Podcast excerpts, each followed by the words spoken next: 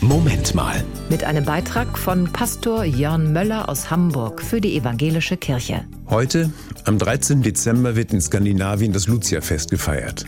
Ein Mädchen mit einem weißen Gewand hat einen Kranz mit brennenden Kerzen auf dem Kopf. Und es wird ein italienisches Lied Santa Lucia gesungen. Früher habe ich es für eine eher kommerzielle Angelegenheit gehalten. Ich musste meine Meinung aber radikal ändern, als meine Nichte, die in Norwegen lebt, in das entsprechende Alter gekommen ist. Ich kann die Bilder bis heute erinnern. Mit Ernst und viel Spaß trägt sie ein weißes Gewand.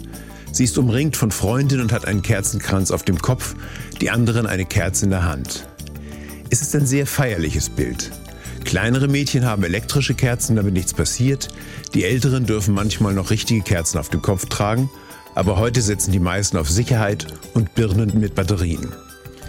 Traditionell darf die älteste Tochter den Kranz auf dem Kopf tragen und manchmal dürfen auch Jungs dabei sein, die einen spitzen weißen Hut tragen.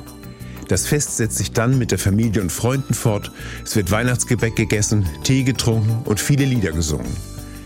Ich weiß nun, welche wichtige Rolle dieser Tag spielt. Es ist einfach schon einmal ein Innehalten auf halber Strecke im Dezember vor Weihnachten. Es ist ein besonderer und besinnlicher Tag und man kann sich schon jetzt auf die Weihnachtszeit freuen.